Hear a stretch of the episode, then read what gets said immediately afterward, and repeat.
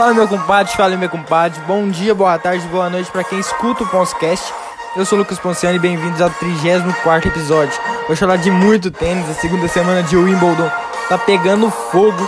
Muitas surpresas e a nova geração on fire, tanto no feminino quanto no masculino. Fórmula 1 com GP da Áustria e novamente o grande domínio da Red Bull para cima da Mercedes. Russell e Norris se destacaram muito bem também. É muito NBA, começaram as finais, são tempos de finais. Suns e Bucks duelam pelo troféu Larry O'Brien. Além do pré-olímpico de basquete, que infelizmente não deu para o Brasil. Futebol com a reta final decisiva da Euro e da Copa América. Itália, Inglaterra e Brasil contra a Alemanha. Que duelo, mas Brasil e Argentina bala qualquer um, né? E um giro de notícias rápidas no fim, que é um novo quadro que eu vou testar aqui. Notícias rápidas de outros esportes. É, que final de semana que teremos também, hein? Finais de Copa América, Eurocopa, NBA, Wimbledon e uma, entre aspas, semifinal do UFC. Vou dividir em partes, como vocês já devem saber. É, essa semana vai ter tênis, Fórmula 1, basquete, futebol e esse giro de notícias. É, você pode ficar à vontade para estudar qual você quiser.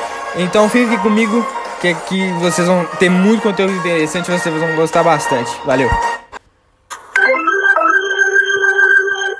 Começando com tênis aqui, né? Esse esporte tão clássico e tradicional. Queria destacar aqui antes de qualquer coisa que na semana passada eu confundi o ano de fundação do Wimbledon, que é o grande slam inglês. É, sem querer eu falei 1977, mas eu tô bem atrasado. A fundação do grande slam inglês foi em 1877, 100 anos antes. Perdão aí qualquer coisa. Começando pelo simples feminino, é, feminino individual, a Jabeur nossa, fez um. Tá faz... Ele fez um Wimbledon impressionante, né? Eliminando a Muguruza, que é ex-campeã, de maneira heróica por 2 a 1 um duelo incrível para passar pra, é, da terceira fase, na qual, cara, também fez história. Eliminou a Igas Viatek por 2 a 1 é, parciais de 5-7, 6-1, 6-1. Em um duelo fantástico dela, dominou em quadra, fez tudo muito agressiva, consistente, atuação impressionante para derrotar a jovem polonesa, quebrou sacos importantes, comandou nos winners. É, desempenho incrível da tunisiana, que se classificou pela primeira vez para umas quartas de final. A Sabalenka, muito bem, fazendo história também, se classificou pela primeira vez às quartas de um Grand Slam, venceu a Ribaquina por 2 a 1 e um ótimo duelo também nas oitavas. A Kredikova ficou pelo caminho frente à melhor ranqueada WTA, poderosa Ashley Bart, é, 2 a 1 para a australiana, que interrompeu a sequência de 15 vitórias consecutivas da Tcheca, atual campeã de Roland Garros, que eu comentei aqui há algumas semanas. A diferença do saibro para a grama é muito grande. Dificilmente a surpresa que vai longe no aberto francês costuma também ir bem ir mais longe no aberto inglês, né? Ainda mais que o tempo de descanso dos dois majors é bem pequeno, praticamente duas semanas aí. Mas a Kretkova, ela até se surpre surpreendeu também. A Plavyuchenkova, que fei, foi finalista de Roland Garros contra a Kretkova, é, foi, ela saiu na terceira rodada ainda para Muchovar. É, jogão, muito, um jogo excelente das duas, 2 a 0 para Muchovar, 7-5, 6-3. A Kerber é, é ainda atuando, que tá no, ainda está no estava, na verdade, que ela foi eliminada agora nas semifinais, que estava atuando, que vence, tinha vencido o Wimbledon né, em 2018, estava muito bem, voltando aos velhos tempos, eliminou a promissora Coco Golf, a americana de 17 anos, número 23 no ranking WTA, nas oitavas, usando toda a sua experiência, a Coco Golf também é muito promissora, ela que tem 17 anos aí, tá na, no ensino médio praticamente, tem que conciliar os estudos, os estudos com o tênis, mas tênis é melhor, né? As quartas de final, é bem mais tranquilas do que os jogos de segunda-feira, que foi aquela é, Maniac Monday, né? Monday Maniac. Cara, foi impressionante os jogos de segunda-feira, que foi uma loucura completa. Em geral, as quartas foram bem de leve, nada muito surpreendente também. As favoritas venceram com facilidade. A Bart venceu a Tom, Tomljanovic por 2 a 0 por 6-1, 6-3. Jogo facíssimo da número 1 do mundo. Venceu a compatriota número 75 no ranking apenas uma hora e 6 minutos de jogo. Dominou do início ao fim e garantiu a liderança do ranking independente do que aconteça daqui para frente. Ela que tá na final, inclusive. A Kerber venceu a Michovar por 2 a 0 é, 6-2, 6-3. A veterana alemã de 33 anos retornando ao seu alto nível de, é, em Londres, né? Conquistou o título em 2018, como eu comentei. Está jogando demais em busca do seu quarto título de Grand Slam da carreira. Exibição incrível, era fantástico o jeito que ela estava se defendendo, aproveitando as quebras de saque e dominando completamente. A Pliskova venceu a Golubic por 2 a 0, parciais 6-2, 6-2. Primeira semi da Tcheca que estava intocável tá intocável com toda a sua classe, não perdeu nem um set até aqui. Absurda demais, é, re reencontrando seu alto nível de tênis no All England Club, é, já que ela foi número 1 mundial anteriormente, dominou o jogo, tendo vencido em apenas 1 hora e 21. Ela é atual número 13 do ranking, mostrou classe imensa e foi muito agressiva no saque de direita e também de esquerda, uma atuação imensa da Tcheca, mais uma dela no torneio, né? É, mais uma é, quarta de final, a última. Sabalenka venceu a GBU por 2 a 0 6-4, 6-3. Esse foi o mais disputado dentre os quatro, né? Duelo fantástico, a tunisiana fez frente à Bielorrussa, jogo bem igual, mas a número 4 do ranking quebrou muito bem os serviços da adversária e avançou para as semifinais. Levou vantagem nos erros não forçados também, é, que é muito importante no jogo de tênis. A sua primeira da carreira de, em Wimbledon. Né? A partida ficou marcada pela força das duas. Impressionante as bombas que, ela, que elas estavam lançando. Uma exibição gigante da Sabalenka. Nas semifinais, tivemos Pliskova vencendo a Sabalenka por 2 a 1 5-7, 6-4, 6-4. A Pliskova sobreviveu um duelo maravilhoso de semifinal. Ela chega a uma final de Grand Slam 5 anos depois. Né? quando chegou à final de US Open em 2016, sendo a primeira decisão em Wimbledon dela nesse ano. É a melhor campanha dela em Londres, disparadamente. Ela acumulou inúmeros nos ex, inúmeros ex, 14 no jogo, e winners, 32. Foi fatal. A Bielorrussa também acumulou vários números desses quesitos, mas a tcheca foi muito forte, estava tranquila em quadra, é, confiante, dominou nos pontos de quebra, controlou o ritmo mesmo depois de ter perdido o primeiro set. Né? A número 10 destronou a número 4 do ranking. Baita jogo da atleta da República Tcheca. Foi um duelo de 1 hora e 53 minutos, extremamente equilibrado e disputado. Última campanha dela é boa em Londres, assim, foi oitavas de final, então é, tá se superando. A Kerber perdeu para baixo por 2 a 0 6-3, 7-6. A Ash foi espetacular, né? Mostrou o porquê é a número 1 um do ranking. É, será a primeira final de Wimbledon na carreira da australiana, é, por, sendo apenas a segunda da carreira dela em qualquer competição. Última vez do Roland Garros de 2019. Conquistou o título, inclusive. A Bart dominou completamente, atuação perfeita, 38 winners, sendo apenas 16 erros não forçados contra 16 winners da alemã e 22 erros não forçados. Cara, impressionante. O segundo set foi bem mais equilibrado, mas foi uma recuperação extraordinária da tenista de 25 anos. Reverteu um 5 a 2 histórico para cima da campeã de 2018, quebrando um, um game de saque da adversária. Cara, ela chega como grande favorita ao título. Interessante que ela chega a uma final exatamente 10 anos depois do título dela no Wimbledon juvenil, em 2011.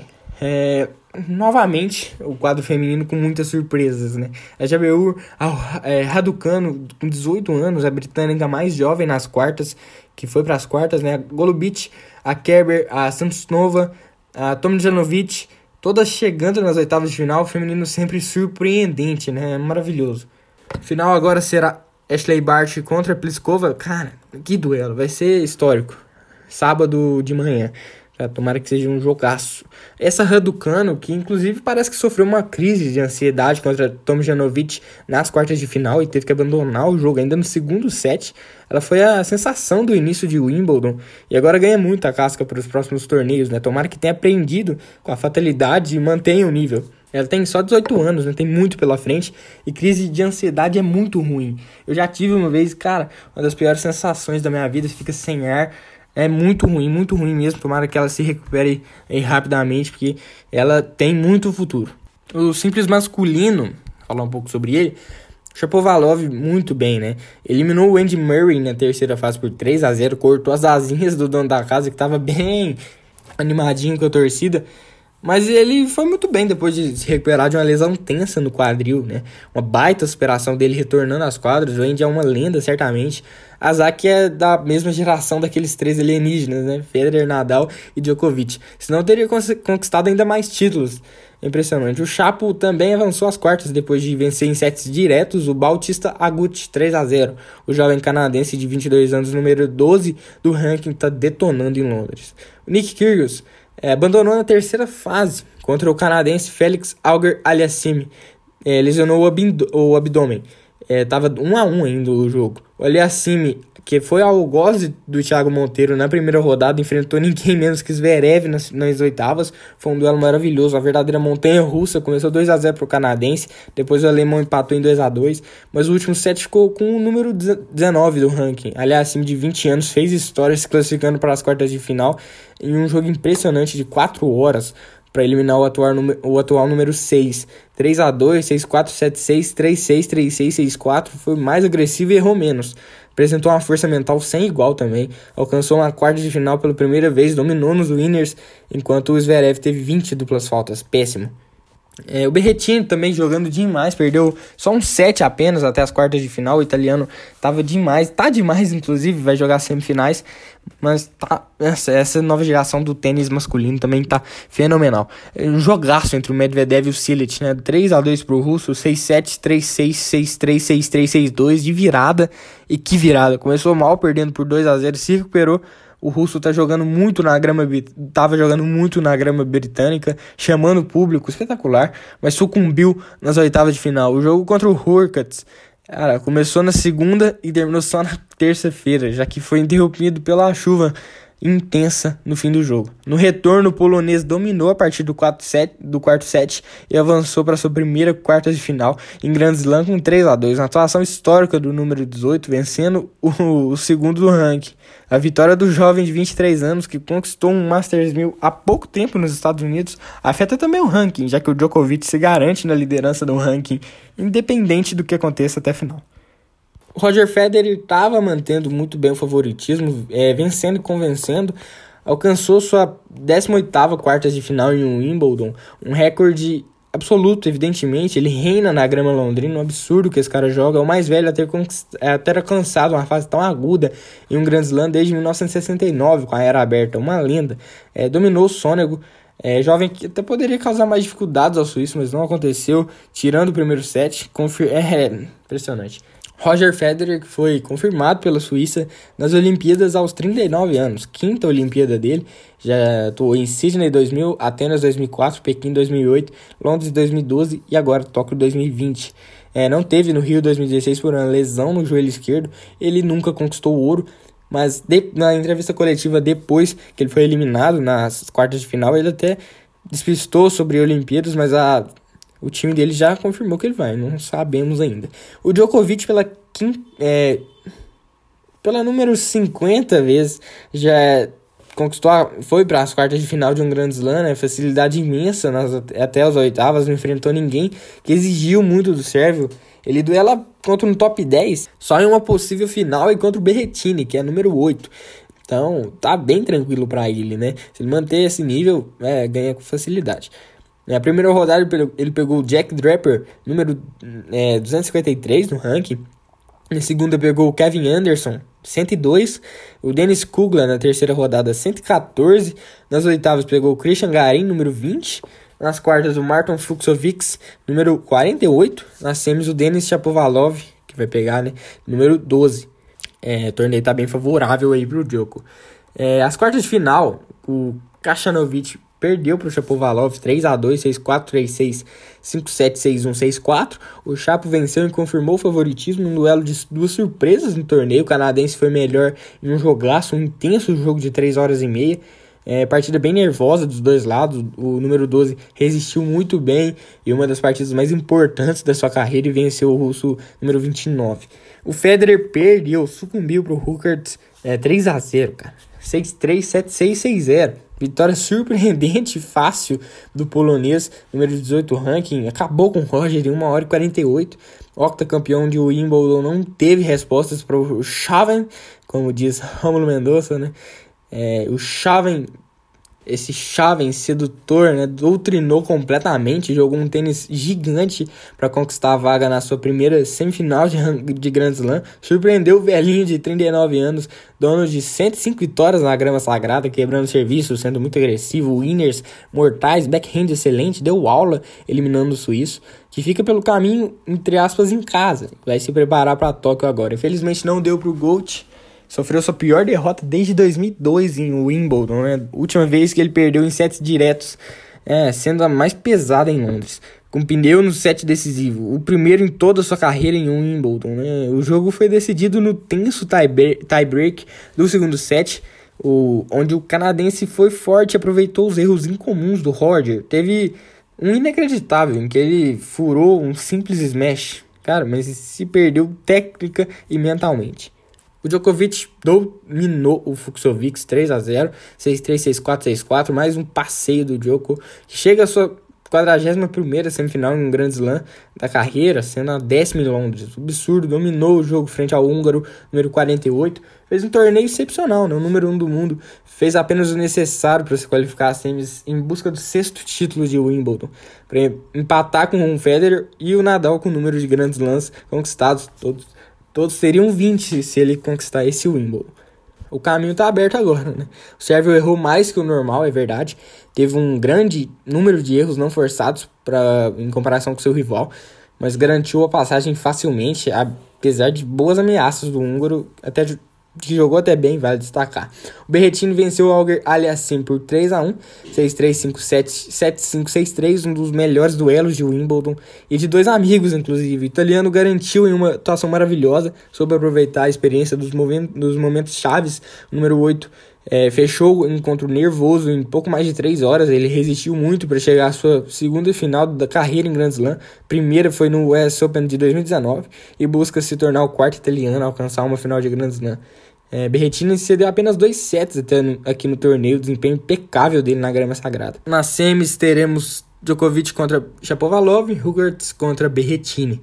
Quadro masculino tá excelente, né? com muitas surpresas incomuns. Isso não costuma acontecer no Major. Sempre os favoritos confirmam a vantagem. Dessa vez não. A Next Gen tá aparecendo de maneira incrível. Falando das duplas agora, especificamente da masculina, que não tem muitos destaques na feminina.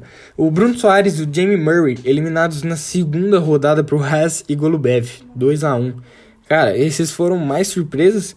É, esperávamos bem mais desses dois, mas o Brasil não vai nada bem na grama. Isso já é de praxe há alguns anos.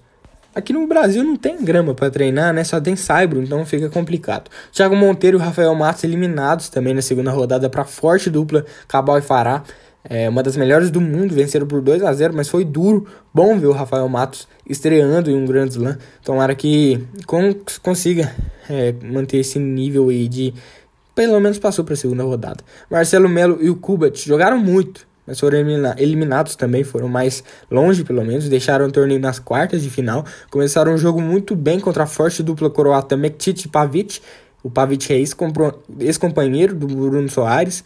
Eles estavam liderando por 2 a 0 a vitória estava praticamente garantida. Se em Wimbledon as duplas masculinas não fossem decididas em 5 sets, teria dado o Brasil nas semis. Mas infelizmente é assim. É, Roland Garros, por exemplo, são só dois que precisa ganhar. Os croatas viraram o jogo e venceram por 3 a 2 né? mas foi uma partida incrivelmente disputada. Deu uma pane no brasileiro e no polonês durante o jogo, infelizmente mas foram muito bem, venceram os três jogos anteriores, nas oitavas por WO, mas venceram, né? Tem uma coisa muito legal em Wimbledon, que é o Maidon Sunday e o Manic Monday, né? Como, é, no Maidon Sunday é, é uma tradição de anos já, já, que no primeiro domingo não tem nenhum jogo. É tudo para todo mundo descansar ali, mas na segunda-feira é pegando fogo, todo mundo jogando. Acontecem todos os duelos de oitavas de final, feminino, masculino, dupla feminina, dupla masculina. É loucura. Mas como é bom, né, ver o público em êxtase e um Grand Slam. O All England Club tá lotado. Coisa de louco, realmente. Foi o único Major que não foi disputado em 2020 e voltou com tudo, né? Graças a Deus. E para você que tá assistindo, é, escutando só esse de tênis, aqui no, na descrição estão todas as plataformas que eu também estou.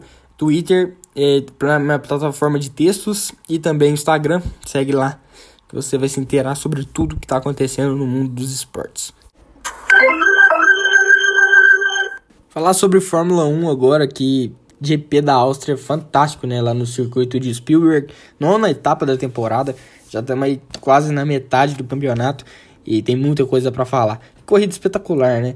É, vou falar um pouco sobre destaques durante as voltas da corrida. Então, começar com a volta 1. Excelente largada do Verstappen, mantendo a posição 1.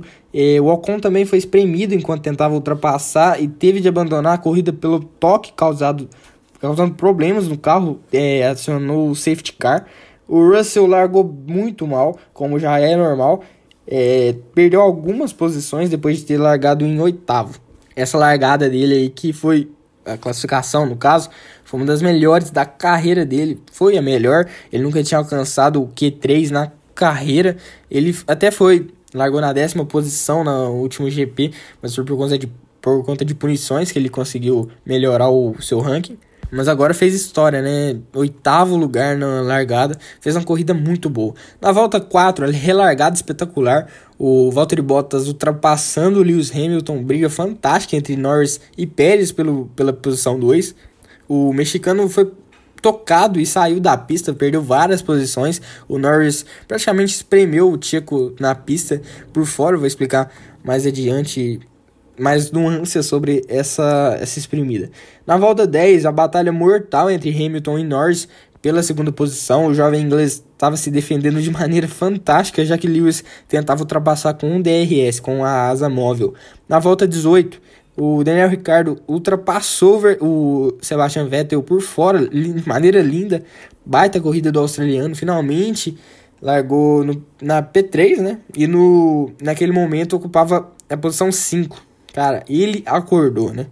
Na volta 20, o Norris tomou 5 segundos pelo toque no Pérez na volta 4, até desistiu na, da batalha com Hamilton e facilitou a ultrapassagem do Epta. Banho de água fria no, do Lando ali naquele momento.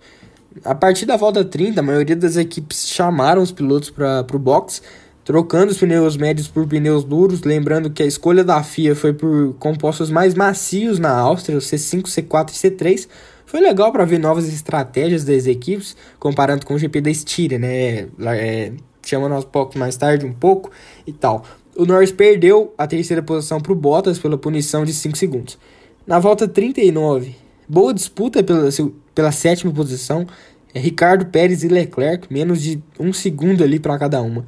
É, na volta 41, Pérez espremeu o Leclerc da mesma maneira que o Norris espremeu ele antes, não deixou espaço nenhum, tomou 5 segundos também, claro, teve que manter, a FIA teve que manter o critério. Foi até pior do que a que ele sofreu, né? Na volta 48, mais uma espremida do Pérez no Leclerc. O Monegasco ficou muito bravo, ficou pé da vida. O que estava acontecendo com o mexicano, né? Tomou mais 5 segundos, atrapalhando a corrida do Charles completamente. Ele tava. Não, foi uma péssima corrida do Pérez. Na volta 51, 51 o Bottas tomou a posição do Hamilton, que estava com os pneus esquerdos mais danificados. É, na volta 54, uma baita ultrapassagem do Norris em cima do Hamilton por dentro, roubando o, a terceira posição, utilizando DRS colocando o patrão no chinelo, e já foi colocando pressão no Bottas pela segunda posição. Na volta 60, o, Ver, o Verstappen trocando os pneus para tentar ali a volta mais rápida. Naquele momento chegou a abrir 27 segundos do, do segundo colocado, então estava uma vantagem considerável ali, bem tranquila. Trocou os pneus, fez a volta mais rápida, 1 minuto 06 segundos, é, 200 milésimos. Na volta 61, resistência imensa do George Russell se defendendo do o Fernando Alonso, batalha de gerações, né? O George guiando demais na décima posição, os dois com DRS acionado, um tentando se defender e outro atacar, disputa maravilhosa. Quem não estava aflito torcendo pelo Russell não é uma boa pessoa, manobras de defesa espetaculares, mas a ultrapassagem do Alonso foi inevitável. A diferença na qualidade dos carros é notória. Infelizmente não deu, o pontinho tão sonhado ficou pelo caminho mais uma vez. Felizmente a gente tá torcendo por isso, mas não tá dando. Na volta 71, dominância do Verstappen, a quinta vitória do ano, décima quinta da carreira, liderou de ponta a ponta, ainda melhor que na semana passada, que baile da Red Bull. Eu Ele fez o seu pódio número 50 da carreira para a torcida ficar em êxtase lá na Áustria. Mais de 132 mil pessoas estavam lá, ficaram enlouquecidas. Festa laranja na Áustria. É, pro Verstappen e também embalada com o Norris. Ali, o carro da McLaren também é laranja. Embalaram com muito. Foi uma corridaça, né? O Tsunoda, ele tomou duas é, punições na corrida, péssimo. Ele tá fazendo. Ele é muito irregular. Tem prova que ele vai muito bem, tem prova que ele vai muito mal, tem prova que ele perde posição, tem prova que ele ganha muita posição. É muito irregular. Dessa vez o japonês decepcionou. É a McLaren, né? Espetacular. Que disputa dela com a Ferrari. As duas se revezando em quem faz corridas melhores. O Norris ficou em terceiro e o Ricardo em sétimo. O australiano acordou, fez uma corrida incrível. Saiu de décimo terceiro, chegou em sétimo, mas o Lando doutrinou. doutrinou. Piloto do dia em uma corrida maravilhosa. Maravilhosa, né? Ele largou em segundo, chegou em terceiro, mas a bela punição que ele tomou já foi muito, já foi espetacular. Esse, essa segunda posição dele que ele largou foi fantástica também. Classificação maravilhosa dele. Pilotou demais, cuidando dos pneus e subindo em mais um pódio. Pontuou em todas as corridas até aqui. É o único que fez isso. E ele não ficou no top 5 em uma corrida até agora, das nove. Cara, que cara maduro. É muito regular, mesmo jovem, muito leve também. Tá tranquilaço. Tá doutrinando, tá comandando a McLaren. É o piloto principal da equipe. O Carlos Sainz fez uma etapa incrível também, terminou na quinta posição e foi excelente, largou em 11 apenas e cuidou muito bem dos pneus. Parou só na volta 48 para trocá-los, baita estratégia da Ferrari. Ele também aproveitou de punições do Pérez ali para conseguir a quinta posição. Corrida boa do Leclerc também. Fez uma boa corrida de recuperação também. O Pérez com duas punições, atrapalhando a vida dos demais pilotos. Hamilton apenas em quarto, o Bottas em segundo, respira mais uma vez o Valtteri. O Hamilton ficou em quarto, mas teve muito, muitos problemas nos pneus. Né? É, terminou assim é, o grid final. Verstappen, Bottas, Norris, Hamilton, Sainz, Pérez, Ricardo, Leclerc, Gasly, Alonso, Russell, Tsunoda, Stroll, Giovinazzi, Latifi, Raikkonen, Vettel, Mick Schumacher, Mazepin e Esteban Ocon, que abandonou. Foi um grande chelém do Verstappen, né? um grande slam, como fala em inglês. Pole, liderança de ponta a ponta, vitória e, mais, e a volta mais rápida. Cara, apenas 25 pilotos já conquistaram esse feito. Max foi o mais novo a conseguir. Quarta vitória do holandês na Áustria, desempatando o recorde com Alan Prost. Se tornou o primeiro piloto a conquistar três provas em um espaço de 15 dias. A Honda não vencia cinco GPs seguidos desde 1988, na temporada do primeiro, do primeiro título do Senna, quando engataram uma sequência de 11 vitórias seguidas com a McLaren. A dominância absurda, a mudança das gamas de pneus ajudaram a Red Bull muito em casa já que duraram mais, eles não tiveram que fazer nenhuma parada de emergência ali. Dominaram de ponta a ponta, absurdo o desempenho do Verstappen. O Hamilton teve muitos problemas no assoalho traseiro, quebrou uma parte dele e perdeu a na traseira, perdeu muito rendimento. A diferença para o Verstappen aumenta de 18 para 32 pontos no campeonato. Se a Mercedes não acordar, o título dessa temporada já tem dono, mas o Toto Wolff já falou que não vai desistir tão fácil assim, que já ele ainda está focado em 2021, não tá. É, não largou o campeonato e tá focado em 2022. Não, ele tá em 2021 ainda, tá muito focado. O lance ali na volta 3 entre o Norris e o Pérez, o Pérez na relargada, cara, punição contestável de 5 segundos pro inglês por ter tirado o mexicano da pista e ele ter ido para a caixa de brita, né? Ele saiu de terceiro e décimo nessa brincadeirinha aí. Mas ele tava. O Norris tava fazendo uma corrida limpíssima. Manobra do Sérgio por fora que foi precipitada. Tava muito afobado. Foi com muita sede ao pote. Quem decide ultrapassar por fora ali corre muito mais riscos. É o ônus. É, decisão equivocada dos comissários, na minha opinião. Até o próprio Christian Horner, chefão da RBR, e o Verstappen acharam a decisão bem equivocada. Eles que são da mesma equipe do Pérez, inclusive.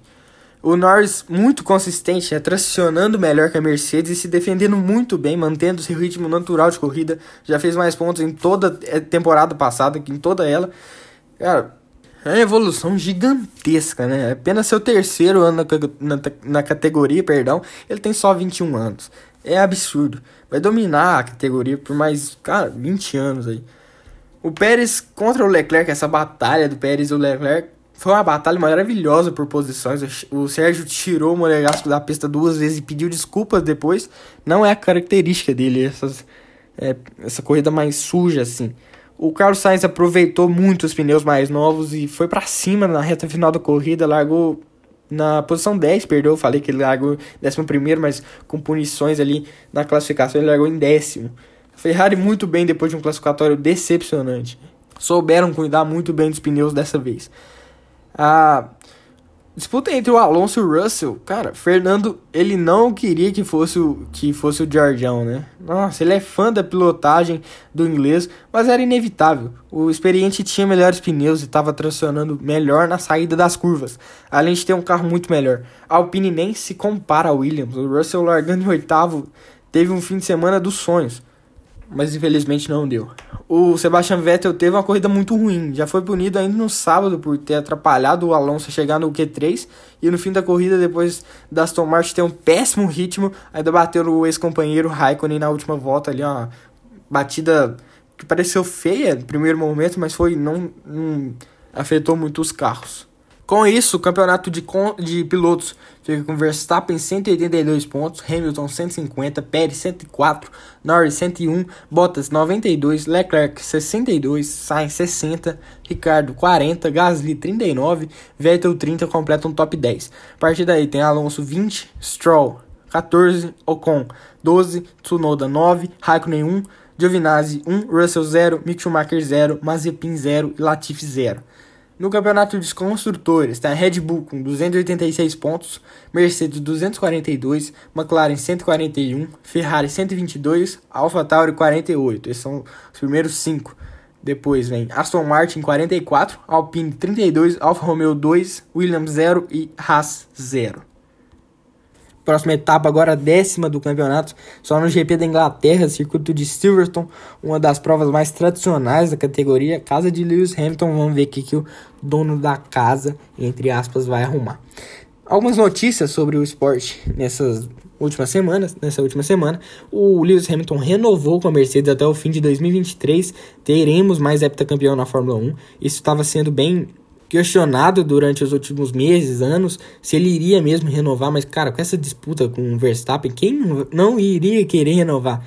Ele estava dominando nos últimos seis anos, estava ganhando com muita facilidade. Agora que veio um cara aí para disputar com ele, certeza que ele ia querer ficar. O GP da Austrália, que seria no dia 21 de novembro, foi cancelado. Algum outro local vai ocupar a data para inteirar os 23 grandes prêmios que a FIA e a Liberty Media, que é quem cuida aí do toda a mídia da Fórmula 1, estão, estão querendo, né? Novamente por conta da pandemia aí na Austrália é muito controlado essa questão e não quer que eles não querem ninguém lá. No Australian Open já foi assim, essa treta, mas não teremos GP da Austrália. É menos uma prova duas horas da manhã, né? Melhor pra gente. E você que tá assistindo, só escutou esse aqui de Fórmula 1, é, me siga aí nas redes sociais, deixei tudo aqui na descrição certinho, Twitter, minha plataforma de textos, Instagram também, segue lá, me ajuda nessa caminhada aí se você curtiu esse episódio. Agora, falar agora de basquete, né? Esse esporte maravilhoso, esporte fantástico, emocionante. Para mim é o meu favorito. E, ah, que semana, né? Primeiro com o Milwaukee Bucks conquistando a Conferência Leste, o primeiro jogo das finais da NBA. É tempo de finais. Ah, que maravilha. Começando com as finais de conferência. A última que teve, né? O Leste, já que a final do Oeste terminou na semana passada. Eu comentei aqui no último podcast. O Milwaukee Bucks venceu o Atlanta Hawks 4 a 2 Impressionante. O jogo 5, sem Yannis e Trey Young. Os coadjuvantes foram aclamados e corresponderam bem. Os do Bucks, claro. Milwaukee fez um jogo excelente, entraram em quadra partindo para cima sem nem ver quem estava na frente, intensidade absurda, passando o carro ao contrário do jogo 4. Chris Middleton, 26 pontos, 13 rebotes, 8 assistências. Drew Holiday, 25 pontos, 6 rebotes, 13 assistências. Bob Ports, 22 pontos, 8 rebotes, 3 roubos de bola. Brook Lopes, 33 pontos, 7 rebotes, 2 é, roubos de bola, 4 tocos, 77,8% de aproveitamento de quadro. Cara, deram aula de basquetebol, todos com pontuação, números absurdos. esse Big Four aí excelente. Dominaram completamente o garrafão, 63 pontos para o Milwaukee, 36 para o Atlanta, foi fatal. Fizeram um trabalho defensivo extraordinário, contiveram muito bem Lou Williams, que era o substituto do Trey e tinha colocado o jogo 4 no bolso. Foram seis turnovers para ele, fatais. O quarteto mágico que não precisou de Yannis. Lopes teve uma partida de gala extremamente dominante, o melhor jogo da carreira dele. Teve o quarto melhor field, é, aproveitamento de quadra, com pelo menos 30 pontos da história dos playoffs dos Bucks. 26 dos 33 dele foram no garrafão. E ainda metendo aquelas bolinhas de fora que ele gosta, né? fazendo o trabalho do Yannis Antetokounmpo dentro da área pintada. Jogo maravilhoso dos Bucks. Holiday se tornou o primeiro jogador de Milwaukee a ter múltiplos jogos de 25 pontos e 10 assistências nos playoffs, comandou o time, é um cara com muito recurso. Não tinha como segurar, todos contribuindo de maneira essencial, pontuando demais fazendo a diferença. O Portis jogou muita bola com arrancadas, tiro de média distância. O Mike Budenholzer bancou, né? Baita ajustes depois de um jogo 4 terrível, apostando em jogadores de rotação como titular e jogaço. Em Atlanta, Apesar do banco não corresponder como esperado, Bogdanovich e Lou Williams, com seis turnovers, Gallinari e Collins até jogaram bem, mas o time não ameaçou virar o jogo em nenhum momento. Apesar do jogo ter sido disputado de maneira intensa, eles não desistem, né? Milwaukee liderou de ponta a ponta, sempre com reações rápidas depois das investidas dos Hawks. A torcida ajudou demais também lá em Milwaukee. Alugaram um apartamento na cabeça dos jogadores e treinadores de Atlanta. Encheram muito saco. Jogo 6 Cara, era vencer ou vencer pros Hawks dentro de, dentro de casa. Mas já começou ruim para eles.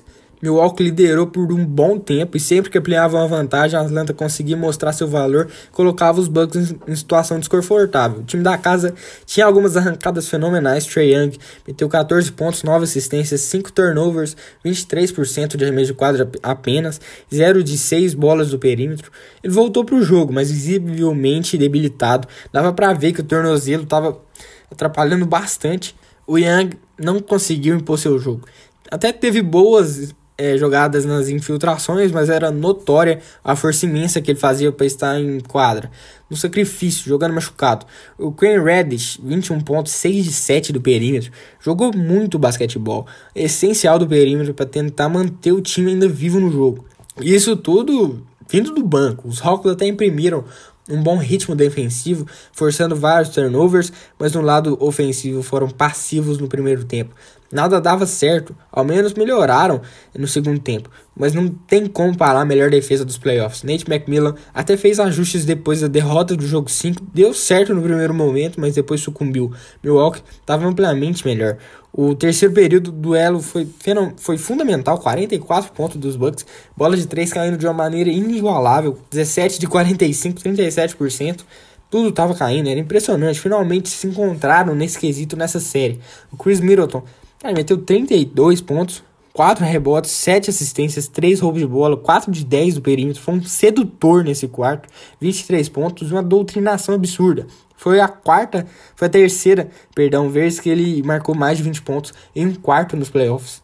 Essa intensidade que ele tem quando mais precisam dele é fundamental. Comandou o time a uma arrancada sem igual, bolas de média e longa distância cruciais, penetrações, incansável, atuação espetacular do alamador, quase um triple-double. O Atlanta não tinha respostas para a agressividade mortal dele.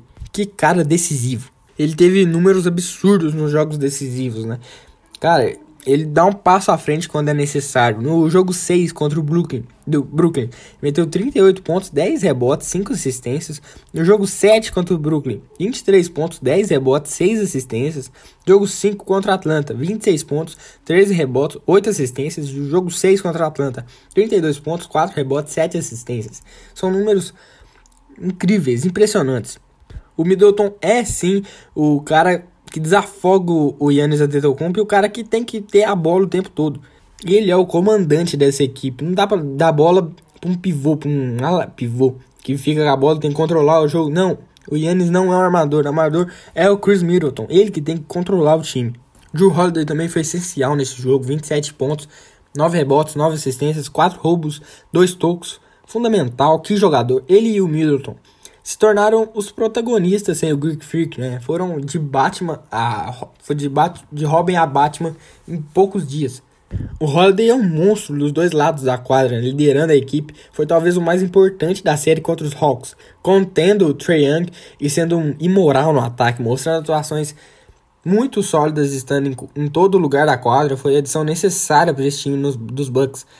Encaixe perfeito para conseguirem a vaga nas finais. Veio, ele que veio nessa free agent. O Bobby Portis, Brook Lopes, Pat Connaughton, Jeff Teague marcaram mais de 10 pontos cada. Os Bucks até se excederam no período decisivo, tentando bolas de três precipitadas, mais nervosas. Estavam é, mais nervosos. reta final foi eletrizante, mas deu Bucks é, campeões do leste com muitos méritos. Conquistaram a vaga mesmo sem Antetokounmpo. É a primeira NBA Finals dos Bucks desde 1974. Algo histórico, memorável. É a terceira final deles. O único título foi lá em 1971, quinta maior seca da atualidade da liga. Milwaukee teve uma evolução absurda, ganharam muita casca e merecem demais. É um dos melhores elencos da NBA e tem cancha para vencer esse campeonato. Atlanta também fez história chegando às finais de conferência. Né? Trey Young terminou os playoffs com 28,8 pontos, 9,5 assistências. O sexto jogador tem médias maiores a 25.9 assistências, uma única pós-temporada com no mínimo 10 jogos, a Stray fez isso na sua primeira aparição nos playoffs. Que cara fantástico, esperamos muito dele, que jogador. Fez história e, cara, esse elenco dos, dos Hawks é muito jovem. Eles vêm com tudo para a próxima temporada e agora que o Nate McMillan vai entrar no começo da temporada, vai ter muito tempo para treinar esse time, vai ter muito tempo para adaptar esse time às ideias dele durante toda a temporada. Cara, briga o Atlanta tem medo deles até serem campeões desse leste, do jeito que eles estão jogando, do jeito que eles jogaram esses playoffs. Eles entram com tudo na próxima temporada. Pode esperar muito deles, torcedor do Atlanta, porque eles vêm com tudo. É o time que mais é, sai dessa temporada com ânimo, né? O que mais sai forte. Os finais da NBA, né? Começaram. Que espetáculo! Phoenix Suns contra Milwaukee Bucks. Phoenix lidera por 1 a 0 que série que teremos, meus amigos? Que série? Eu chuto aqui Phoenix em 7. Porque tá espetáculo. A gente sempre torce aqui para um jogo 7. Né? Esse é o papel do jornalista. Sempre torcer por um jogo 7. É, apenas o Jay Crowder tem experiência em finais de todos os jogadores dos Bucks ou do Suns. Foi no ano passado com Miami. Foi recente, então. Apenas seis jogos. Essa será a primeira final desde 1977 a não ter nenhum jogador campeão da NBA. Duelo entre a primeira eh, e segunda melhor defesa dos playoffs. A primeira foi Milwaukee, a segunda foi Phoenix. Vão ser jogos, cara, excelentes. Muitas estratégias, ajustes defensivos, defesas em pick and roll, é, bolas triplas. Vai ser espetacular. Série muito aberta, impressionante. Não tem favorito se todo mundo continuar disponível. Dois grandes times que surpreenderam e fizeram all-in nessa temporada. Arriscaram tudo a partir de uma reformulação. Principalmente os Suns. Cara, os Suns vieram. Não, o James Jones fez um trabalho na gerência espetacular. Trabalhando em draft e esperando, esperando. Esse é o trabalho, longo prazo. Tudo pode acontecer. É, coadjuvantes podem aparecer, estrelas, estrelas podem se apagar, totalmente aberto. Booker, CP3, é, Yannis, Middleton vai, vão brigar muito e um deles deve ficar com o MVP dos finais. Eu apostaria no Booker em um cenário favorável aos Suns. Jogo 1.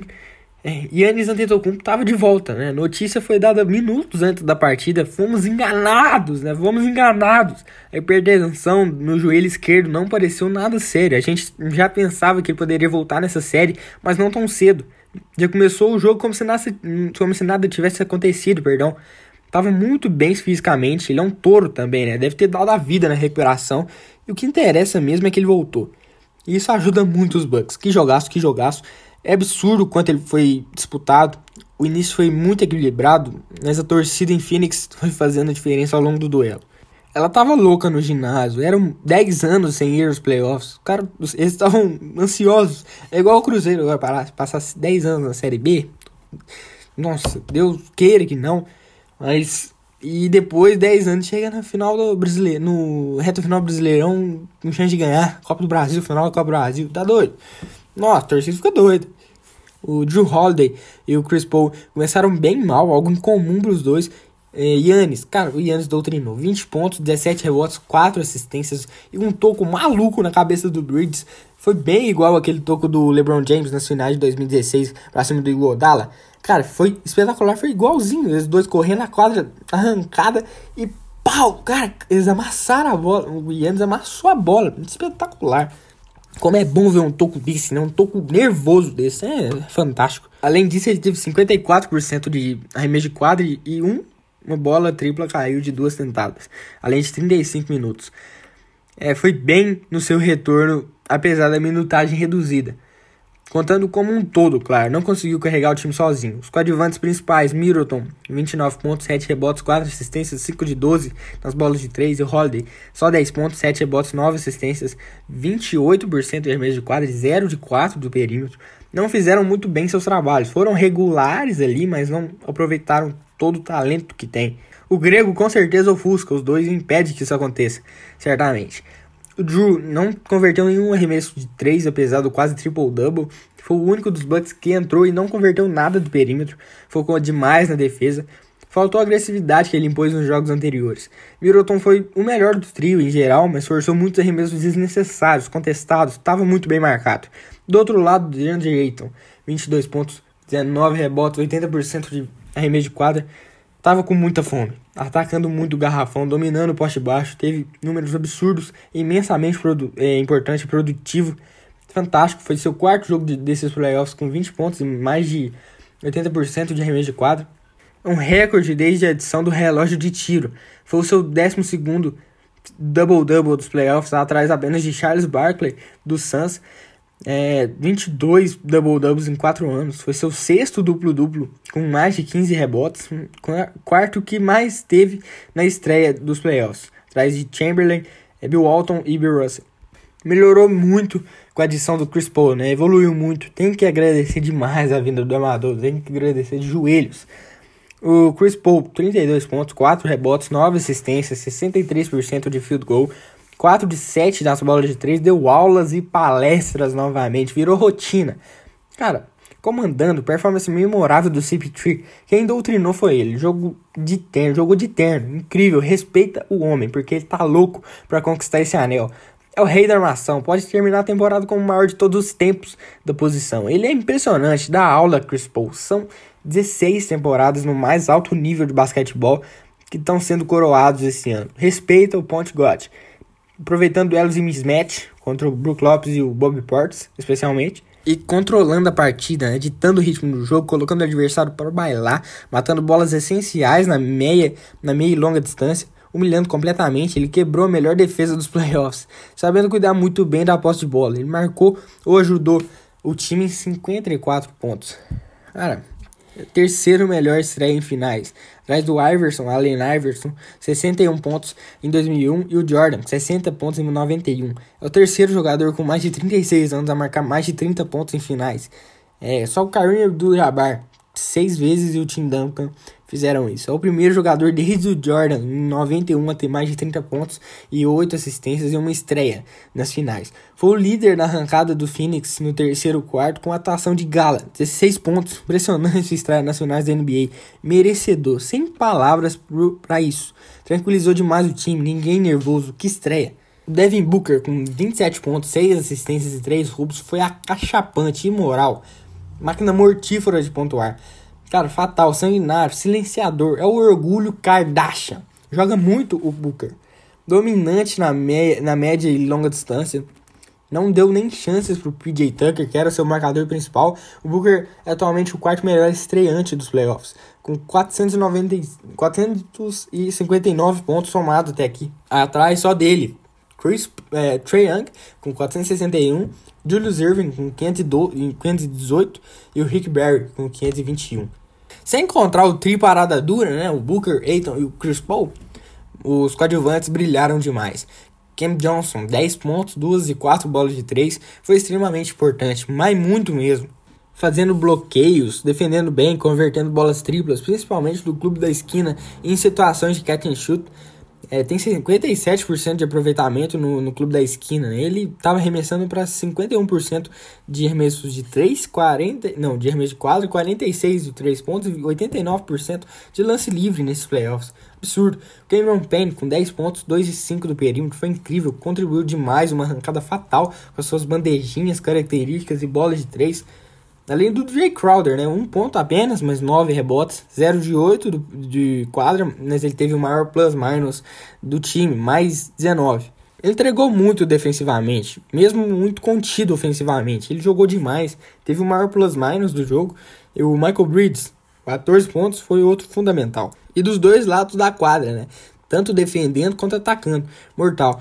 Jogadores estavam confiantes demais no quadro. Domínio na linha de lance livre. O Phoenix teve 25 de 26 bolas no lance livre convertidas, 96%. E o Walker teve só 9 de 16, 56% tem que ser destacado. Né? Eles estão remessando para 87% nessa linha, a maior marca de um time nos playoffs, com no mínimo 10 jogos. Atacaram muito o aro, isso de não ir forçar faltas não é comum aos Bucks. Vão ter que mudar o estilo de jogo, né? Precisam ser mais agressivos e tomar conta da área pintada. Precisam jogar mais lá. Não podem querer tomar conta apenas do perímetro. Tiveram 16 de 36 bolas convertidas, 44%, já que é um time muito eficiente no garrafão. Foi um quesito fatal para a vitória do Phoenix. Reta final foi um verdadeiro caos ali. O, o Milwaukee tentou de tudo, mas não foi capaz. Saíram a reação com um desempenho defensivo absurdo, mas foram ineficientes. Os Suns já cortaram as asinhas do Bucks, com o Chris Paul sendo o matador final. Estreia absurda do Ponte God. Brilhou o nosso velhinho. Impressionante como o Phoenix começa bem as séries. Monte Williams já acerta de cara. Ele aconteceu todas as vezes esse ano. O Mike Budenholzer ficou perdido, não conseguia ajustar, até tentou o small ball, não deu certo. Precisa colocar o Holiday como carrapato do CP3. Não tem, não, é, eles não fa não foi um jogo ruim dos Bucks. É, se quiserem fazer frente, o Yannis vai ter que focar mais na defesa, não só no ataque. 118 a 105 pro Suns. O Dario Saric vai, vai ficar fora, vai perder a, a série. Rompeu o ligamento cruzado anterior do joelho direito, jogador importante na rotação do Suns dentro do garrafão. É, ele era o substituto imediato do DeAndre Ayton, agora ele vai ter que, o Ayton vai ter que jogar mais. E o segundo reserva não é tão bom assim, o terceiro reserva, perdão. É a contusão, contusão grave aí pro, pro Saric e pro Phoenix. Falar agora do pré-olímpico de basquete. Felizmente não deu pro Brasil, lá em Split, na Croácia. Nas semifinais, a Alemanha venceu a Croácia 86 a 76 e o Brasil venceu o México 62 a 74. A seleção estava muito bem, começou perdendo, mas o Petrovic é um baita técnico, já ajustou o time que engatou uma sequência inabalável. Mais um atropelo, dessa vez contra os mexicanos, baita jogo coletivo da seleção. Vitor Benite com 22 pontos foi o destaque do time, um doutrinador do perímetro, ele arremessava e a bola caía. Impressionante atuação. Alex Garcia, Alex Garcia e o Rafa Luz também destruíram. Mas na final, cara, que decepção, cara.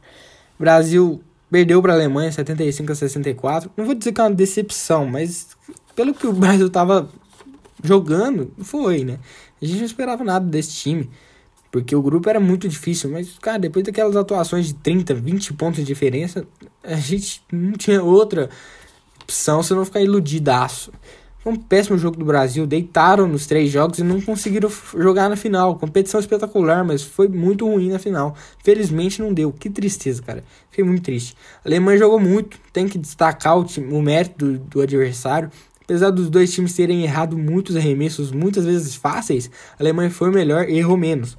O Mo Wagner 28 pontos, 6 rebotes, 3 bolas de 3, deu aula de basquete, comandou os alemães, se movimentava muito bem dentro do garrafão e ainda chutava de fora, sem resposta para o jogador do Orlando Magic, cravou o punhal na gente, liderou umas arrancadas mortais, varejão com 14 pontos e 100% de, de field goal, foi o que destoou do Brasil, o dia terrível da seleção, a gente não acertava nada, não pegava rebote, errava cesta fácil, tiveram um aproveitamento terrível, 28% nas bolas do perímetro, Quesito que a seleção costuma ir muito bem. As médias eram mais de 40% na competição. O Vitor Benite decepcionou comparando com o jogo anterior contra a Croácia.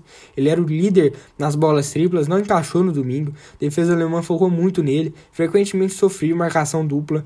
Não houve quem o desafogasse. O Alex Garcia e o Medel até contribuíram um pouco e foram até bem, mas o Alex foi ejetado do jogo por muitas faltas no último período. O Brasil foi muito ruim no ataque, começou o jogo mortal defensivamente, muito pelo esquema de jogo do Petrovic, porém isso foi jogado no ralo pelas muitas faltas cometidas rapidamente pelos principais jogadores brasileiros. Petrovic teve que sacá-los rápido. E no ataque nada caía. A defesa adversária focou muito em tirar as penetrações dos nossos pivôs. Até fomos bem com o Iago quando ele estava em quadra. Tivemos agressividade, mas não forçaram faltas e idas à linha de lance livre. Enquanto a Alemanha esbanjava nesse quesito. O Brasil teve um péssimo poder de reação. Estavam muito nervosos. Podem Pode ter sido o último ciclo olímpico de alguns jogadores ali. Varejão, Alex, Huertas, e não mereciam sair dessa forma. Rouzinho, Didi, Santos, Caio Pacheco, todos pediram dispensa, fizeram muita falta. O time poderia ser outro, mas não é hora para falar disso. Mas tomara que possam ir para Paris 2024. Olha, foi muito triste, muito mesmo. Eu fiquei bem chateado. Queria muito ver o basquete brasileiro em Tóquio. Fomos iludidos nos primeiros jogos. Dava, tava tão, dando tudo tão certo para se falar a verdade, né? Tava dando tudo muito certo para ser verdade. Por isso eu não chamo de decepção, nada daquilo era esperado. Os outros times tinham melhores elencos que o Brasil. Brasil fora depois de estar em Londres 2012 e Rio 2016, pela primeira vez na história que nem o basquete feminino, nem o masculino vão estar nas Olimpíadas. Os outros campeões dos pré-olímpicos, né? Eu falar aqui sobre eles, mas cara, não tinha onde assistir os jogos, eu queria ver muito, queria muito ver principalmente a Eslovênia com o Doncic, mas não tinha onde assistir. Eu fiquei procurando na internet, todo lugar não tinha, não conseguia assistir. Ah, fiquei muito triste. É, em Belgrado, na Sérvia, a Sérvia perdeu para a Itália 102 a 95. O Nico Manion, do Golden State Warriors, fez 24 pontos, jogou demais. Em Kaunas, na Lituânia, a Eslovênia venceu a Lituânia por 96 a 85 o Luka Doncic. Triple-double dele, 31 pontos, 11 rebotes, 3 assistências. Cara, até na Eslovênia o cara mete muito ponto. Primeira vez que os eslovenos vão às Olimpíadas, um jogo histórico do Doncic, memorável, fez mágica em quadra na casa do adversário, Luka Magic estava um. Luquita da galera maltratou, desbancou a dupla da NBA, Jonas Valanciunas e Domantas Sabonis, os dois lituanos. O Doncic comanda essa seleção da Eslovênia, né? Cara, é impressionante. Ele faz todo mundo jogar. Eu vi alguns lances, ele. Cara, ele deixava o jogador na cara da cesta, eles erravam umas bandejinhas muito fácil, cara. Vou torcer demais para ele nas Olimpíadas, já que o Brasil não tá. Ele até disse né, que prefere ganhar uma Olimpíadas com a seleção da Eslovênia do que uma NBA. Então vamos torcer para ganhar Olimpíadas. Os grupos ficaram assim: Estados Unidos, França, Irã e República Tcheca no grupo A. Ah, não, esqueci de falar do pré-olímpico de Vitória no Canadá. A República Tcheca venceu a Grécia 97 a 72. Grupo A dos das Olimpíadas: Estados Unidos, França, Irã e República Tcheca. Grupo B: Austrália, Itália, Alemanha e Nigéria. Grupo C: Japão, Argentina, Eslovênia e Espanha. Esse grupo C é difícil, hein? Japão, Argentina, Eslovênia e Espanha. Japão praticamente garantido fora, mas Argentina, Eslovênia e Espanha, que isso, cara? Eu não, ainda não vi como é que vai ser a, os classificados, se vão é, todos os primeiros, todos os primeiros colocados e o melhor segundo, ou se vão todos os primeiros e segundos e os dois melhores terceiros. Não sei como vai ser, mas vai ser difícil para a Eslovênia. Argentina e Espanha, cara, são duas seleções duríssimas. E no grupo A também tem esse duelo, Estados Unidos e França, né? Nossa, que duelo. Gobert de um lado e Estados Unidos forte demais, que isso, impressionante. E você que é, escutou só esse episódio de basquete, me siga nas redes sociais. Coloquei tudo aqui na descrição: Twitter, Instagram e meu, minha plataforma de texto. Confere lá, dá uma ajudada aí pra mim. Falar de futebol agora, né? Começar com a Eurocopa. Quarta de final. Ah, cara, a Eurocopa é muito bom de assistir, mas muitas surpresas, né? Isso é bom até. Suíça e Espanha empataram 1 a 1. A Espanha venceu a Suíça nos pênaltis por 3 a 1. Cara, os suíços não sabem bater pênalti, velho. Chama a tia Leila que ela ensina, muito fácil. A tia Leila tá lá. Como é que pode perder pênalti? Não dá para perder pênalti. O gol é muito grande. Tia Leila, tia Leila sempre sensata, né? Sempre sensata. A Espanha errou alguns também, mas da Espanha, cara, impressionante. Erraram três pênaltis, eu acho. Foi um jogo muito bom coletivamente dos jovens espanhóis, todos sendo comandados pelo Busquets, o veterano, voltando ao time sendo essencial. Morata tá até jogando bem, hein? Erra muito, mas está sendo importante. A Itália venceu a Bélgica 2 a 1 Cara, que jogo espetacular. Muito ofensivo, intensidade absurda, um dos melhores jogos do ano digno de quarto de final de Eurocopa, né? 15 vitória seguida da Itália na Euro, um recorde. O De Bruyne baleado, ele jogou baleado. Spinazzola, ele rompeu o tendão de Aquiles e ficou, tá fora agora da Euro. Era um dos pilares do time, talvez o melhor jogador da Euro ali na lateral esquerda. O Barella, cara, o que o Barella tá jogando é um absurdo. O Jorginho também comandando o meio-campo italiano de maneira excelente. Merece mais destaque. A geração belga terá sua última chance de conquistar algo na Copa do Mundo do ano que vem, né? Fora isso, apesar de jogarem muito bem, ameaçando grandes times, chegando longe de vários campeonatos, poderia ser considerado uma decepção, olhando como um todo assim. Era muita cancha que colocava nessa geração belga, nem né? não ganharam nada última chance vai ser é, a Copa do Mundo do ano que vem. Dinamarca venceu a República Tcheca 2 a 1 Dinamarca tá 1, né? Não tem astros, mas é uma seleção muito equilibrada. Vários jogadores que atuam em grandes times europeus, tecnicamente muito organizada, todo mundo muito regular. E isso deixa o time muito forte. Baita euro que a, a República Tcheca fez, baita euro. Fizeram frente a é, frente forte Dinamarca, o jogo bastante equilibrado conseguiram se impor durante o jogo e tiveram chances de vencer. O Chic é o artilheiro da Euro junto com o CR7, dois que fizeram um campeonato absurdo. Inglaterra venceu a Ucrânia 4 a 0 os ingleses sobraram. Sterling liderando o time, tem feito a diferença, merece elogios, é o melhor jogador da Euro. E tão doidos para ganhar em casa, né? O futebol home. O futebol está realmente voltando para casa. Jogo sem graça esse até. A Inglaterra jogou muito fácil, Kane sobrando. Abriu, port... Abriu a porteira para os gols agora, mas os ucranianos não jogaram nada, nem ameaçaram os ingleses. Nas semifinais, a Itália passou da Espanha depois de 1 a 1 é, a Itália venceu 4 a 2 no tempo nos pênaltis, né? Jogo, o duelo mais disputado da história da Euro. Sete vezes que ele foi disputado. Um ótimo jogo de futebol, muito bom mesmo. A Espanha tomou as rédeas da partida desde, o início, teve a iniciativa, ficou mais com a bola, foi muito bem no primeiro tempo, propôs o jogo, foi a melhor atuação da Espanha na Euro, enquanto a Itália se fechava e buscava os contra-ataques. Deu certo no segundo tempo, foram bem agressivos nesse sentido. O gol do Chiesa veio dessa forma, ele que jogou demais, melhor do time, e o Morata logo empatou, uma jogada muito bem trabalhada pelo meio campo espanhol. jogo muito disputado e pegado, pode-se até dizer que foi um, um, pragmatismo da seleção italiana, mas no fim venceu, é isso que interessa. A partida foi para prorrogação e foi decidida só nas penalidades, o Jorginho decidiu, joga muito, joga demais humilhou no pênalti o brasileiro, um brasileiro decidindo na Euro, cara. É muito legal isso. Morata perdeu o pênalti decisivo para a Espanha. Foi do céu ao inferno rápido demais. Um pouco cruel as críticas nesse jogo em específico. Mas foi um, um bom jogo. Muito emocionante. E um duelo de duas equipes que gostam da bola. A Espanha levou vantagem nos 90 minutos, mas a qualidade defensiva italiana sobressaiu. A Itália não jogou o que mostrou na Euro, o pior jogo dela no torneio como um todo. E a Espanha continuou na mesma toada. Dani Olmo foi o melhor em campo pelos espanhóis.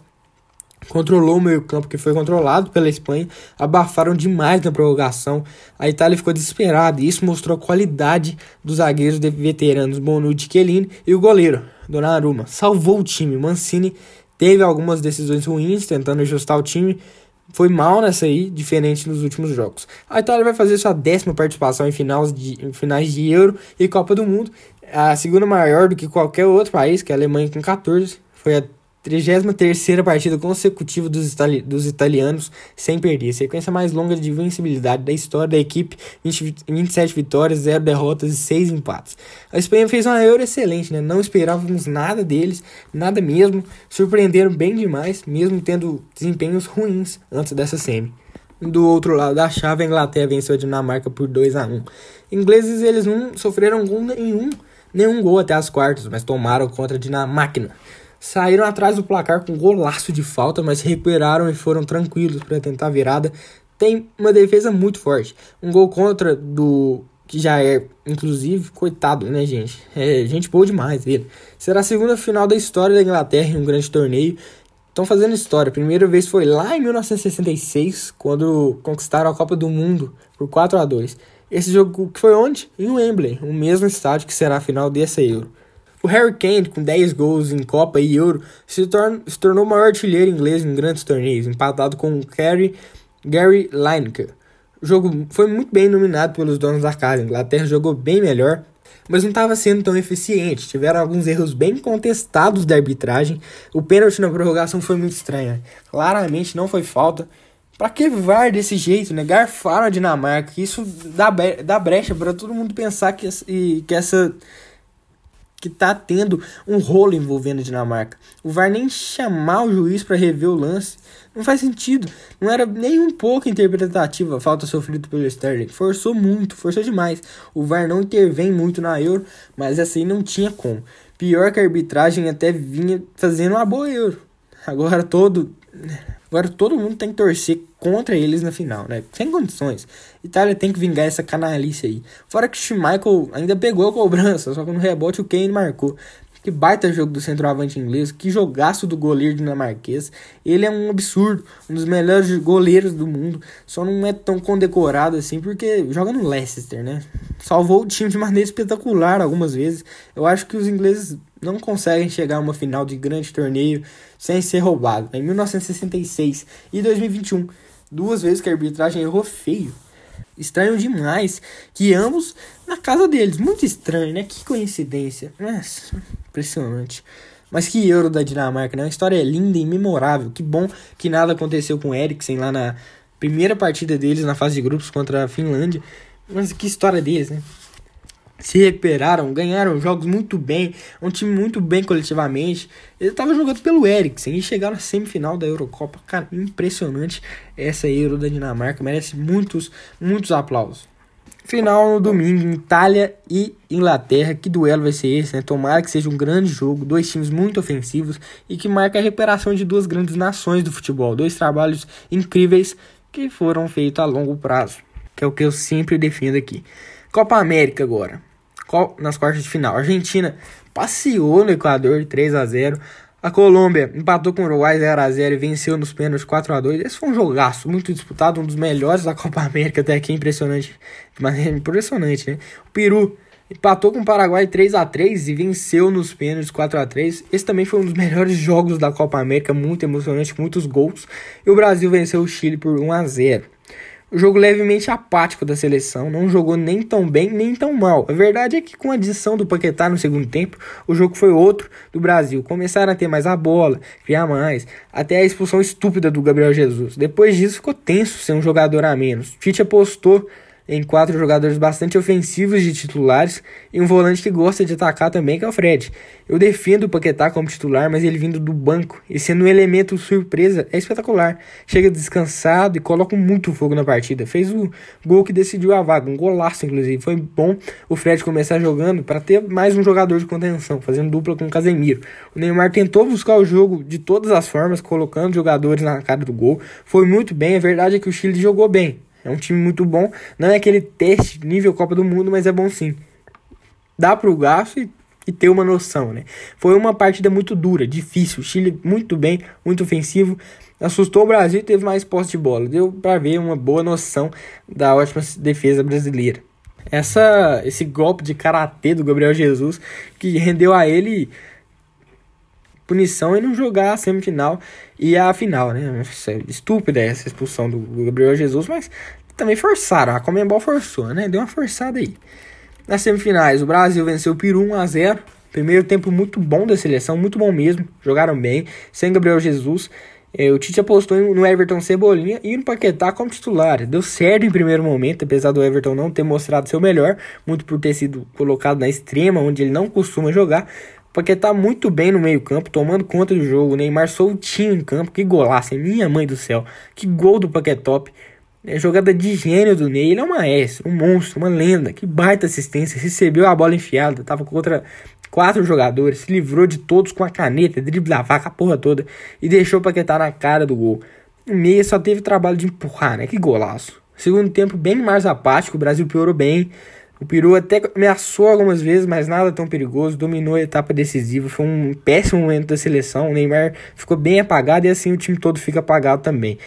É, o gramado do Engenhão mostrou mais uma vez um péssimo estado e atrapalha demais o time que gosta de ter mais a bola, o time que propõe o jogo. Para o time que gosta de bater, isso até ajuda. Pelo menos é mais uma final para a seleção. O Tite ele já abraçou o negócio de não sofrer gols, chega em final de Copa, quem não sofre gol. É uma boa estratégia. É absurdo o desempenho defensivo do Brasil, um dos melhores do mundo. Vamos ver se vai dar certo na Copa. Mas o, o meio-campo do Brasil jogou muito bem defensivamente. Casemiro, Fred e Paquetá, excelentes. É a sétima final do Brasil nas últimas 11 edições do torneio, sendo que foram cinco títulos consecutivos. A seleção tá 12 jogos invictos na Copa América, não perde desde 2016. É a segunda maior sequência da história do Brasil. 20 jogos sem perder entre 1993 e 2001 foi a, mais, a maior sequência. Esse primeiro jogo do Brasil, esse primeiro tempo do Brasil foi um dos melhores aí que eu já vi é, nesse ciclo de Copa do Mundo.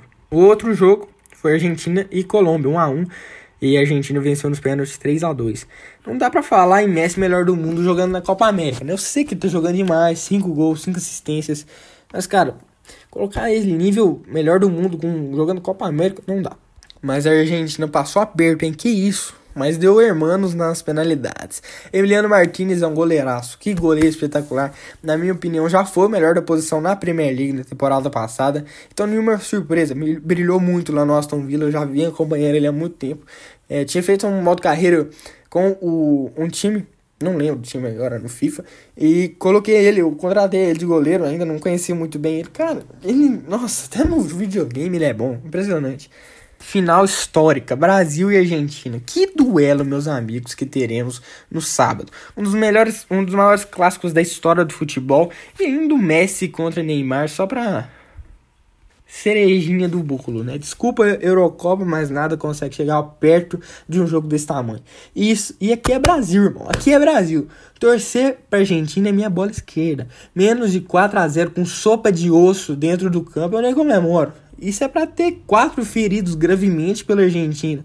É isso que tem que ser. Cara, tem que ser isso. Você que torce pra Argentina, irmão, o que você tem na cabeça? A Argentina, dentro de casa ainda, você tá torcendo pro Messi ganhar Copa, na Copa América no Brasil, a Argentina ganhar no Brasil. Existe esse trem não, só. Messi merece, Messi merece nada. Merece, merece, merece, merece, merece nada não, sou. Pelo amor de Deus. Ganha lá no Barcelona, né, no Manchester City, não sei se vai, PSG. Mas Argentina não, irmão. Quer cerca de 50 anos desse Argentina aí. Quer que ganha, não. Quer Brasil, irmão. Brasil, quer Argentina longe, longe. Título, sem título, sem nada. Quero Argentina que não. Rival histórico, irmão.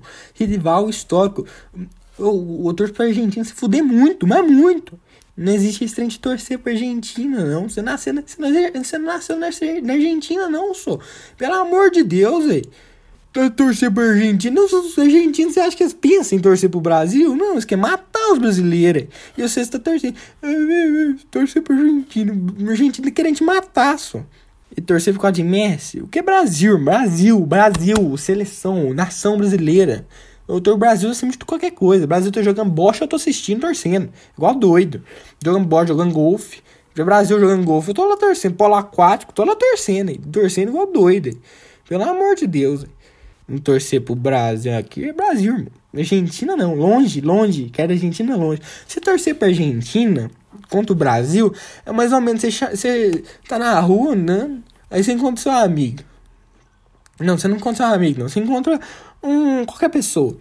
Aí vocês vão em sua casa, né, tranquilo. Chega lá na porta da sua casa, fala assim: Ô, ô compadre, ô, tá minha esposa ali? Come a minha esposa ali enquanto eu fico aqui apreciando. Não, fica aqui só olhando aqui só. Pode, pode, pode comer aí. Pelo amor de Deus, né, gente? Torcer pra Argentina ganhar no Brasil? Meu Deus do céu, você tá doido. Não, tem condição de um nesse, não. Eu não sei se vocês conhecem um jornalista que chama Rica Perrone. Cara, é jornalista independente aí. Ele fez um texto mais, mais espetacular que eu já li na minha vida. Eu nunca ri tanto. Depois vocês vê lá. É, a final dos sonhos. Que ele conta ali um, uma historinha sobre Brasil e Argentina que ele teve ali na imaginação. Nossa, que texto bom, cara. Nossa, que texto espetacular que eu já li na minha vida. Depois vocês vê lá na rede social dele lá. Rica Perrone. Bom demais esse texto, bom demais. E você que escutou só esse podcast de futebol, siga nas minhas redes sociais, tá aqui tudo na descrição do episódio. Twitter, a minha plataforma de textos e o Instagram também me ajuda lá. Começando aqui com o quadro do Giro de Notícias, né? Vai ser o último assunto do podcast. Eu vou falar sobre vários esportes aí, uma passada rápida sobre o que vai acontecer, o que aconteceu na semana. É, luta, é, falando de luta, o UFC 264, no próximo dia 10, no próximo sábado, é, vai ter uma disputa espetacular no peso leve. Dustin Poirier contra Conor McGregor. É a terceira luta entre eles, trilogia E provavelmente o vencedor deve enfrentar o Charles do Bronx pelo cinturão dos peso leve, já que ele detém esse cinturão brasileiro, detém esse cinturão. O Dustin vem melhor para a luta, tá em uma ascendente, melhor forma física, treinando demais. A lógica seria ele vencer. Praticamente a única chance do Conor é com o um nocaute no início da batalha. Quanto mais o tempo for passando, melhor pro Poirier, que ele tem mais físico, ele, ele aguenta mais que nocauteou o irlandês em janeiro, né? A segunda luta dele. Seis meses se passaram e o americano deve levar também. É muito bom no chão e na trocação. O McGregor vai ter muito trabalho, apesar de estar tá mais tranquilo nos últimos tempos. É, peso meio médio, Gilbert Burns enfrenta Stephen Thompson. No, no peso pesado, Tai Tuifasa enfrenta o Greg Hardy. No peso galo feminino, a Irene Aldana enfrenta a Iana Kunitchakaya. E o peso galo, Sean O'Malley, pega o Chris Moutinho. Esse é, é, o card principal, obviamente. No hockey, falar um pouco de hockey. Uh, o Tampa Bay Lightning conquistou a Stanley Cup. A 4 a 1 na final em cima do Montreal Canadiens. É o segundo título consecutivo de Tampa. Venceram no ano passado lá na bolha criada pela NHL no Canadá, se tornaram a nona franquia diferente a repetir o título da Stanley Cup. O jogo decisivo foi apenas 1 a 0 para o time da Flórida, que dominou a série e não fez feito. Talvez o jogo mais difícil aí foi contra o New York Islanders na fase anterior, quando a série foi para o jogo 7. Cara, foi um jogo espetacular. Uma série espetacular, né? Foram 282 dias de diferença de um título para o outro. Foi a menor da história da National Hockey League. Parabéns ao Tampa Bay Lightning. É, nas Olimpíadas, falar um pouco aqui, infelizmente não teremos público nas arenas de Tóquio é, mais, né? A região da capital do Japão vai entrar em um novo estado de emergência, que vai até 22 de agosto, sendo que os jogos do, são do dia 22 de julho a 8 de agosto. O Comitê, o Comitê Olímpico Internacional decidiu não abrir para a presença dos torcedores, infelizmente, nas cidades ao redor poderá contar com público mais reduzido e com apenas moradores japoneses. Sem público vai ser Tóquio, Shiba, Saitama e Kanagawa, com um público de 50% até um máximo de 10 mil pessoas, Miyagi, Fukushima, Shizuoka e Ibaraki. Ibaraki e Kashima, que são sedes do futebol. Sessão, as, todas as sessões noturnas serão sem público. Eu, cara, eu vou trazer uma cobertura muito especial aqui para vocês em relação às Olimpíadas. Vai ser a primeira que eu vou acompanhar muito assim, frequentemente. Eu vou trazer tudo aqui para vocês, podcasts especiais só de Olimpíadas. Porque eu vou acompanhar quase todos os jogos, vou ficar com as quatro telas simultâneas assistindo, ou mais, dependendo dos esportes. Cara, eu vou. Acho que eu vou entrar em fuso lá com o Japão. Dormir de dia e ficar acordado de noite. Pedir férias do serviço. Se faltar da aula, tô nem aí não. Aqui é Olimpíadas, irmão. Olimpíadas, o maior evento esportivo do mundo.